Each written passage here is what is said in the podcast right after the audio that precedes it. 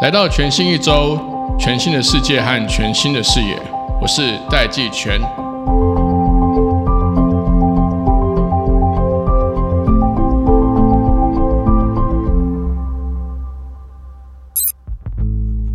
今天这一集，我们邀请到军医平台教育基金会的董事长暨执行长吕冠伟来到节目当中。第一个，我们谈论到 AI 带来的这个新的机会跟冲击；第二个部分，我们讨论到我们现在的这个人才呢，透过网络越来越全球化，透过网络，其他世界各国的人才也可以。来台湾跟我们抢工作。那第三个当然就是从方方面面，每一个国人都越来越清楚理解到台湾正在面临的这个少子化的这个冲击。在节目当中，吕冠伟都提出了他精辟的看法。除此之外，我们在九月二十二号到二十四号马拉松式的举办了这个三天的教育 AI 论坛。冠伟也在节目当中跟大家分享了三位候选人，包含我们的赖副总统、侯市长以及柯市长。以及我们的小英总统对于我们的教育政策跟教育的重点，冠伟也帮我们做了一个总结。我们应该怎么样去培养我们的下一代，让我们的下一代能够适应这么样多变不确定的环境，为我们的台湾创造更好的未来。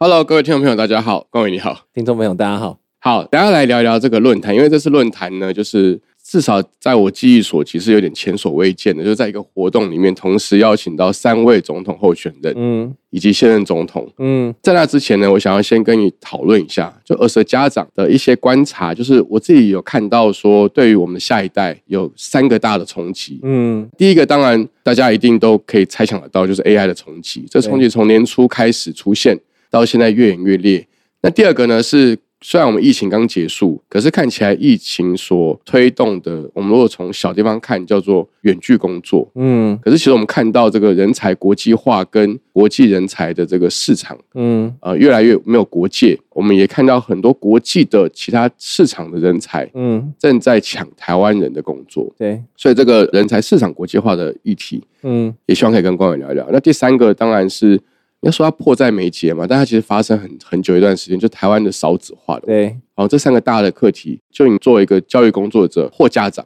对，观察到这一波 AI 带来什么样的这个冲击或变化？呃，我觉得这段时间刚好几个 AI 大师都来到台湾，讲了几个蛮关键的事情的。第一个就是这个 OpenAI 的创办人，就是 Sam Altman。他说：“其实生成式 AI 这一波，这跟以前的这种所谓监督式学习的 AI，就是说要上标签，然后去学这些资料，这个等一下我们再谈。就是现在的这种新的会产生出各种文字、各种对话的这样的生成式 AI 呢，其实对于三个领域会有极大的帮助，分别就是教育、医疗跟生产力，就是一般我们工作者常在讲的 productivity，包含这个写软体啊。”做设计啊，产文字啊，等等，讲的很直接。他觉得 AI 不可能取代人类。那找对方法的话，其实 AI 是可以让人类更幸福的。但这里面我觉得有个很重要的前提，就是人，而且是多数人，不是少数人，真的知道怎么去理解它、善用它。不然，其实还是真的会被取代，因为它真的能做的事情，其实就是很多我们现在在做的事情。所以这就跟教育还有学习就高度相关了。有一间公司叫做艾卡拉，他的这个 CEO 呃 Sega 陈世佳，他可能在脸书或者在一些网络上演讲影片，大家可以看到他跟他的八岁女儿怎么互动。他教他的八岁女儿怎么每天用 ChatGPT 可能写一个他当天的日记，然后跟他一起共创。你其实就开始学会哦，原来可以 AI 可以帮我把我想表达的东西讲得更好。可能也没有太复杂，就孩子有时候可能就会写日记嘛，所以这个我觉得是一个 plus。可是这个 plus 的前提是我们有去教我们的下一代，以及我们自己要自学，这到底怎么用？所以 AI 会取代哪些人呢？就是到这个 timing，可能连 Chat GPT Bar 都还没有听过，没有试图去用过一下下，赶快去接触，这是最重要的事情。这样子，虽然你刚刚说，或是这个奥特曼说 AI 是不会取代人。嗯，可是人会取代人 呐，对，这是事实。对，假设我从历史上看呐，像工业革命的时候发明这个珍妮纺织机，学会使用这些新的纺织机的人，对，就取代了那些只会使用旧的。所以我现在感觉，就是我听你在讲的时候，我就想到这个事情。其实工业革命的时候也发生过一样的事情啊，但是取代人的并不是纺织机，是人会用纺织机的人，对，而且会用更高阶的纺织机的人没错，取代不会用高阶纺织机的人。所以这个在 AI 上的逻辑是不是也是类似的？我认同，因为呃，其实其中几个全球顶尖的顾问公司，一个是麦肯锡嘛，另外一个是 BCG。BCG 这间公司最近就做了一个蛮大幅的一个研究，然后有一群就是用 ChatGPT 或者是生成式 AI 帮他的各种分析啊，然后推论啊、present 啊等等，然后另外一群没有，他们应该是有用比较严谨的统计方法，然后就非常明显的看到有用生成式 AI 的，大概它的 productivity。它的生产效率、速度、产出的品质高于就是没有用的四十到八十 percent，精准数字有点忘，但是其实是一个蛮明显拉得开的差距。那很显然呢、如果我是 BCG 的老板，之后谁没用的，那那品质一比出来，那当然是找有用的人，嗯，对啊。所以确实你讲的没有错，很有可能就是说，当然 AI 没有直接取代掉人，但是用 AI 的人会取代掉没有用的人。下一个小的结论嗯，就是，现在不管是我们在职场上的，还是我们的孩子们，最好的策略就是赶快用。对，而且其实一方面是用，二方面是分享，三方面是去观察了解，也就是你不仅是自己用，你还跟在用的人啊一起交流，你的同才越好，就越可以刺激你嘛。所以不要害怕分享，因为你分享出来，就算别人一开始说：“哎，你怎么用的？怎么问的这么弱？”我跟你讲，可以怎么问更好。学得更快。对啊，这种时代一定是分享时代，千万不要说我有什么个独家秘方，这种进步速度会很慢。所以一方面要敢用，然后二方面要敢分享。其实这样子，我觉得这种比较 open 的学习文化是很适合生成式 AI 时代的文化。有本书叫《教养的迷思》，嗯嗯嗯，但他那本书变成教育界的经典，它里面就哦提到一个重点，就是影响孩子们进步跟学习速度或品质的 factor 里面最重要的是同才。对，他就证明了不是父母，不是老师，是同才。这样，了大家感。兴趣可以去看一下。嗯那第二个课题呢，就是我们在疫情期间观察到越来越多的这个工作者，尤其是知识工作者，没错，可以开始呃远距工作。这个当然从一个比较大的趋势来看，其实就变成说，台湾的人才有机会能够透过网络去帮海外的公司工作，就拿这个国际配了。嗯反过来也有越来越多海外的这些人可以跟台湾的这些工作者来竞争工作。对，你会怎么建议，或者是你对于这个趋势怎么观察？那你会给我们这些在台湾工作的人，或是我们的下一代什么样的一些提醒或建议？这个我觉得很有趣。我其实对于全球性的远距工作了解没有那么多，但是我可以分享两个我亲身经历的例子。对，两个都跟我的就是所在的职场军医平台教育基金会有关。因为我们这个组织它是同时是一个数位的组织，也是一个教育的组织，所以我们里面有软体工程师。那我们里面呢有几位兼职工程师，军医是他部分的兼职，可能两个工作天他是为军医工作。那当然，我们这个时间不会是说哦什么礼拜三、礼拜四，而是差不多一周十六小时，然后他只要完成相关的 work 就可以了。他的全职就是在台湾，好像公司忘记是 base 在西雅图还是哪里的软体公司的工作，然后那边的薪水非常非常的高。这样，我就说，哎，你已经可以拿到 global pay 了，你为什么还要在军医兼职？那很有趣，我发现就是如果你是可以远距工作的人，你刚刚好是可以拿一个国际的薪资，然后你还剩一些时间，你可以做一个在地你关心的题目，所以他就同时用他的软体技能帮军医教育平台把资料做很多的梳理，所以这个其实对人才是一种既又有国际的薪资竞争力，但是你同时跟你的在地关怀还是可以连接在一起。而且这个事情呢，我觉得疫情后变化真的很大的原因，是因为比如说原本我五六月的时候去美国一趟，想说去了湾区去拜访一下美国的军医教育平台，就是可汗学院嘛。哦其实应该是说我们是台湾的可汗学院啦。结果我收到回应是说，他们现在没有 office，我没有个地方可以去 visit，因为所有人都是 work from home，没有 physical 的 office。那这种没有 physical office 这个事情，我后来了解了一下，因为以前有一两间很有规模，什么一千人的公司，很强调就是他们一千人，但连没有 office。那我后来最近了解到，这个其实有一个不低的比例的公司是这样，然后这种公司特别欢迎就是 work from anywhere 啊，那所以这个是我亲自看到我的其中一个兼职伙伴，他是这样子，我一个软体工程师。那这里讲另外一个很有趣的是，base 在日本的，当然他不是日本人，是台湾人，也是为军医工作。他主要在做的事情就是远距 coaching。那什么叫远距 coaching 呢？就是呃，我们刚好在实验一整批高中生、国中生如何跟学长姐透过有层次、有系列的对话，去找到他自己的一些未来方向跟定位，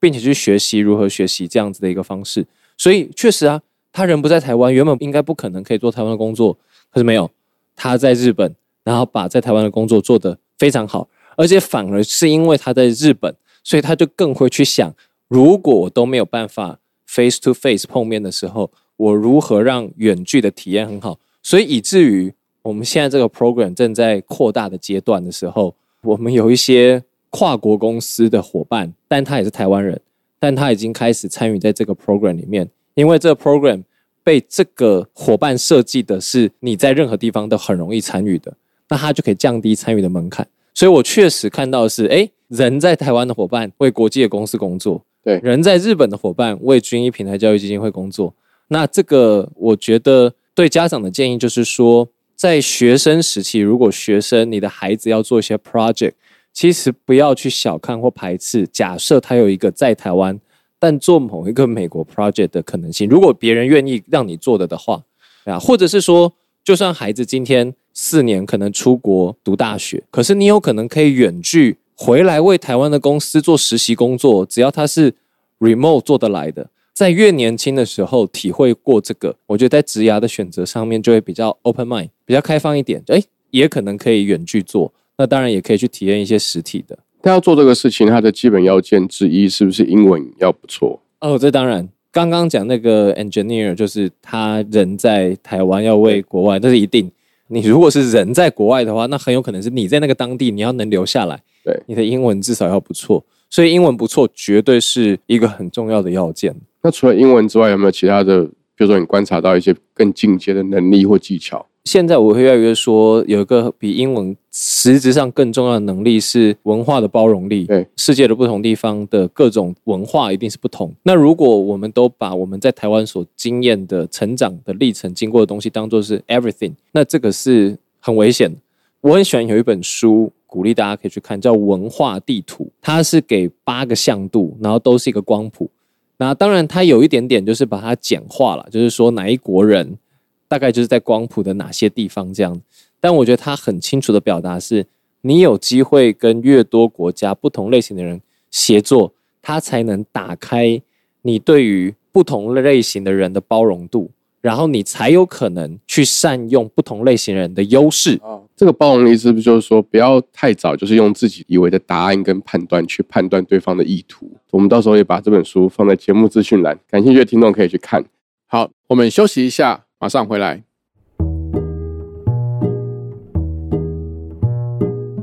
今天特别为这里关心孩子们教育的听众介绍国科会连续五年举办的二零二三 Kids Science 科学开门青春不闷的活动。今年从十月十四号起到十一月十二号，连续五个周休假期，集结产官学研各界能量，开放全台一百零六个科学相关场域，包含海盐船、立金号三大科学园区，以及友达、台电、中油、日月光、长荣等十四家企业一起加入。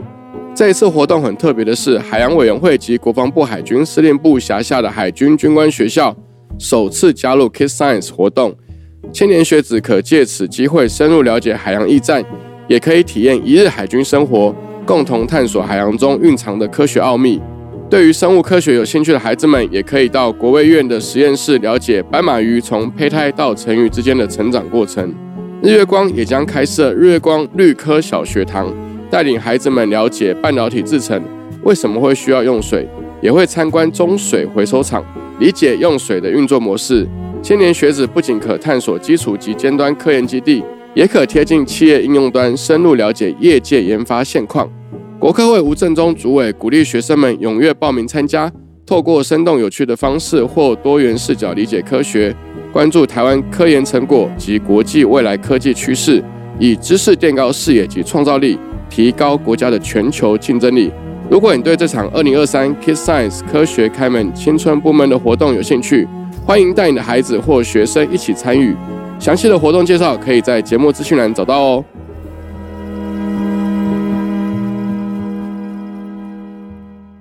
好，我们继续回到节目。第三个是我们比较急迫的课题，就是我们真的真的很少很少。有一次我跟这个立峰老师讨论到，他说，像假设我们现在出生的人口数是以前的三分之一，对，意思是说我们这个国家就是在长期而言已经是个八百万人口的国家。嗯嗯，所以顺着这个脉络下去，其实从不同的领域或专业的这些呃学者或专家们，都开始做出一些台湾的 GDP 会下降的一些预测。但如果回到个人，你觉得这个少子化，台湾应该用什么样的方式去拟定什么样的策略方向，或怎么思考这个？假设它是个前提的话，嗯，我觉得少子化要谈的层面一定很多，包含就是说少子化的这个年段，当他到社会中间的时候，他的抚养比一定会很辛苦，对，甚至长照的福利政策什么，这些都甚至需要去思考，它跟少子化是会有关联，对。但因为我比较是在关注教育的领域，所以我先稍微比较聚焦在教育上面。少子化代表的一件事情，就是如果一个社会要能够维持，那我们大概就很难再靠人口红利，其实非常非常难，因为呃，你以前人口基数大，你就某一个比例的人，反正每一年都某个比例的人，他比较有产值，就把他的能量发挥到最大。可是如果这个思维在少子化的时候也一样的话，那我们的竞争力就是直接乘以三分之一，对，不是掉三分之一，而是乘三分之一。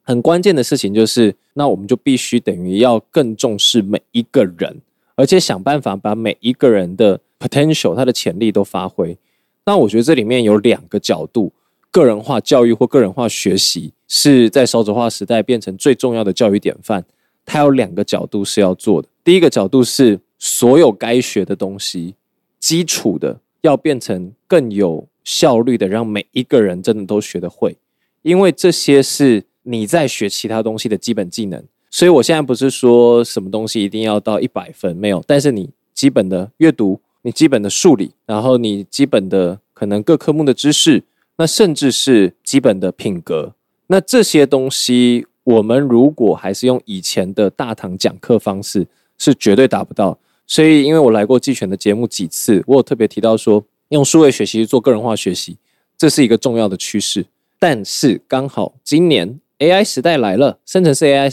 来了。刚刚我们讲的第一个点，那它变成 AI 家教去处理这件事情的可能性变更大。对，所以每一个孩子学会他合适该学的东西，这个几率是大幅提升的。但这个还不够，因为如果大家都只是会学会基本必备的东西，那就每个人都一样啊，就每个人都一样还不错。所以另外，其实我认为同等重要，甚至更重要的事情是，个人化学习或个人化教育的核心是。让每一个孩子真正找出他的内在热忱，并且可以好好的发挥或发展，所以他是需要走过一个探索、尝试，甚至是失败，但是又发现自己坚持，最后会有 commitment，就是持续下去。那这个孩子的潜力就有机会被发展出来。这个在台湾的教育制度，十八岁以前绝对没有走过这一段。嗯，但是这个是我们少子化的未来，我们一定要想方设法，在孩子十八岁，甚至最晚最晚大学毕业以前，要让孩子拥有的能力，不然的话，我们没有办法有人才红利。所以我觉得少子化，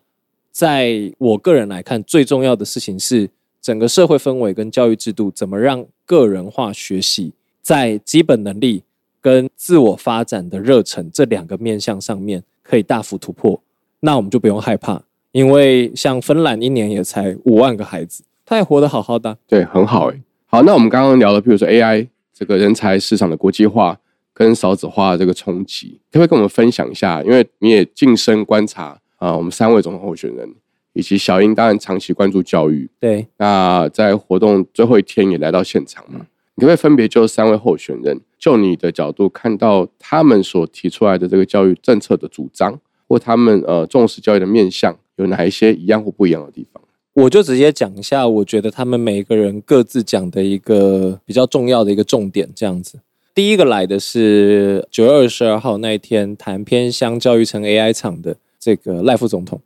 那赖副总统其实在他分享里面很重要提的一个点，就是说台湾一定要有在地化的教育 AI。他提到教育、提到医疗跟法律这几个是需要有在地化的，所以这件事情我想也是军医的主张，所以这点是蛮认同的。侯市长是九月二十三号早上数位学习成 AI 场，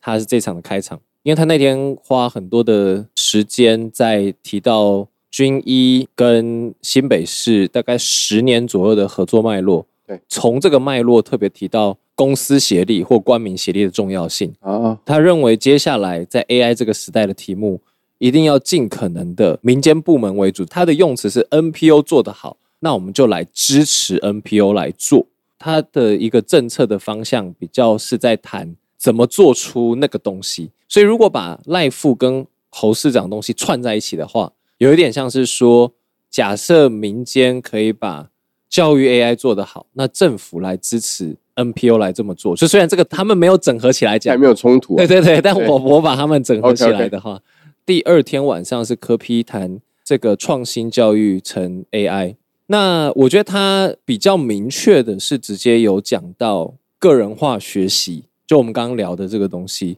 未来少子化时代下的一个必须。以结论来讲，其实也是讲教育 AI 很重要，但是他有花一些时间去解释为什么这个东西以前这么难，个人化学习为什么以前做不到，但现在做得到。原因就是因为你以前老师不可能每一个孩子都配一个家教，但是如果有了教育 AI，它比较有可能生生有 AI 家教，每一个老师哈师师有 AI 助教这样，所以个人化学习就变成有机会透过 AI 变得可能。然后，如果个人化学习可以因为 AI 变得可能的话，孩子就比较会愿意学习，因为他比较不会容易随便挫折。所以他最后提出的主张是，这样就有机会可以把台湾打造成学习型国家。所以我觉得，哎，这个后面这个学习型国家，从我的角度来听，就是它是有个愿景。那所以，其实我觉得这三个人讲的没有冲突。也就是说，如果我们今天是想要把台湾打造成一个学习型国家，那我们可以想方设法去做出在地化的教育 AI，并且用民间可能甚至是 NPO 为主，然后政府去支持的方式去把它做出来。诶，所以其实我们三个候选人把整个东西串起来了。对，那最后就是说，小英总统虽然他当然已经是现任总统，不是候选人，但是他因为在九月二十四号双语教育成 AI 这场来，那我觉得他讲的其实也很好，因为他就是具体的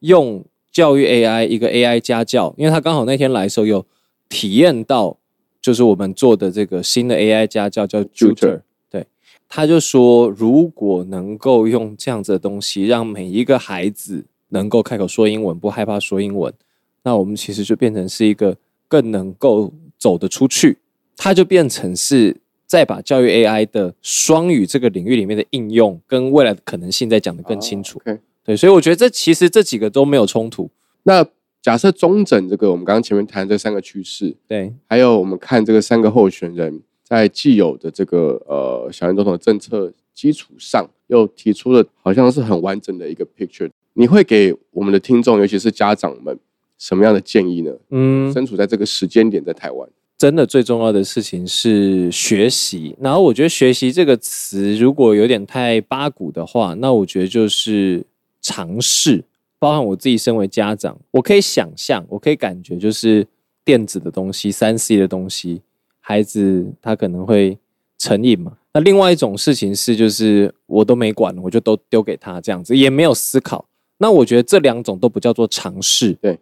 真正的尝试是有意识的知道说这件事情可能有机会有正向影响，我还没有经验，所以。我要有意识的去试试看。那通常去尝试，我觉得最有效的做法有两。第一个试之前，先去看看别人试的怎么样。因为现在这个太开放了，你不管是 Google 搜寻、YouTube 搜寻，甚至你就直接问 ChatGPT 说：如果我要带一个三岁小孩用 ChatGPT，或我要带一个六岁小孩用 ChatGPT，我可以怎么用？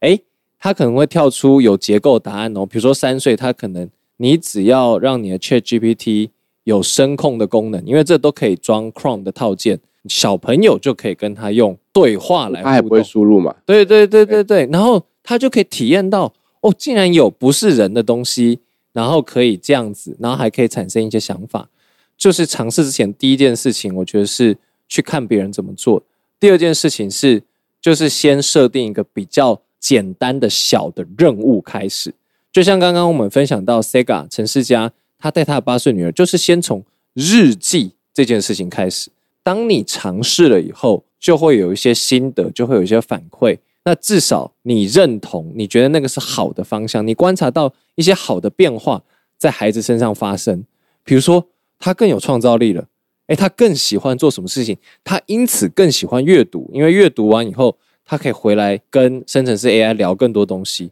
那就可以慢慢慢慢的把它开放。对，所以我觉得我可以给家长的建议是，面对大家在讨论的这种 buzzword，不听或者是盲从，这都是两种比较极端的态度。比较理想的是做了一点功课以后，然后在比较小的范围开始尝试，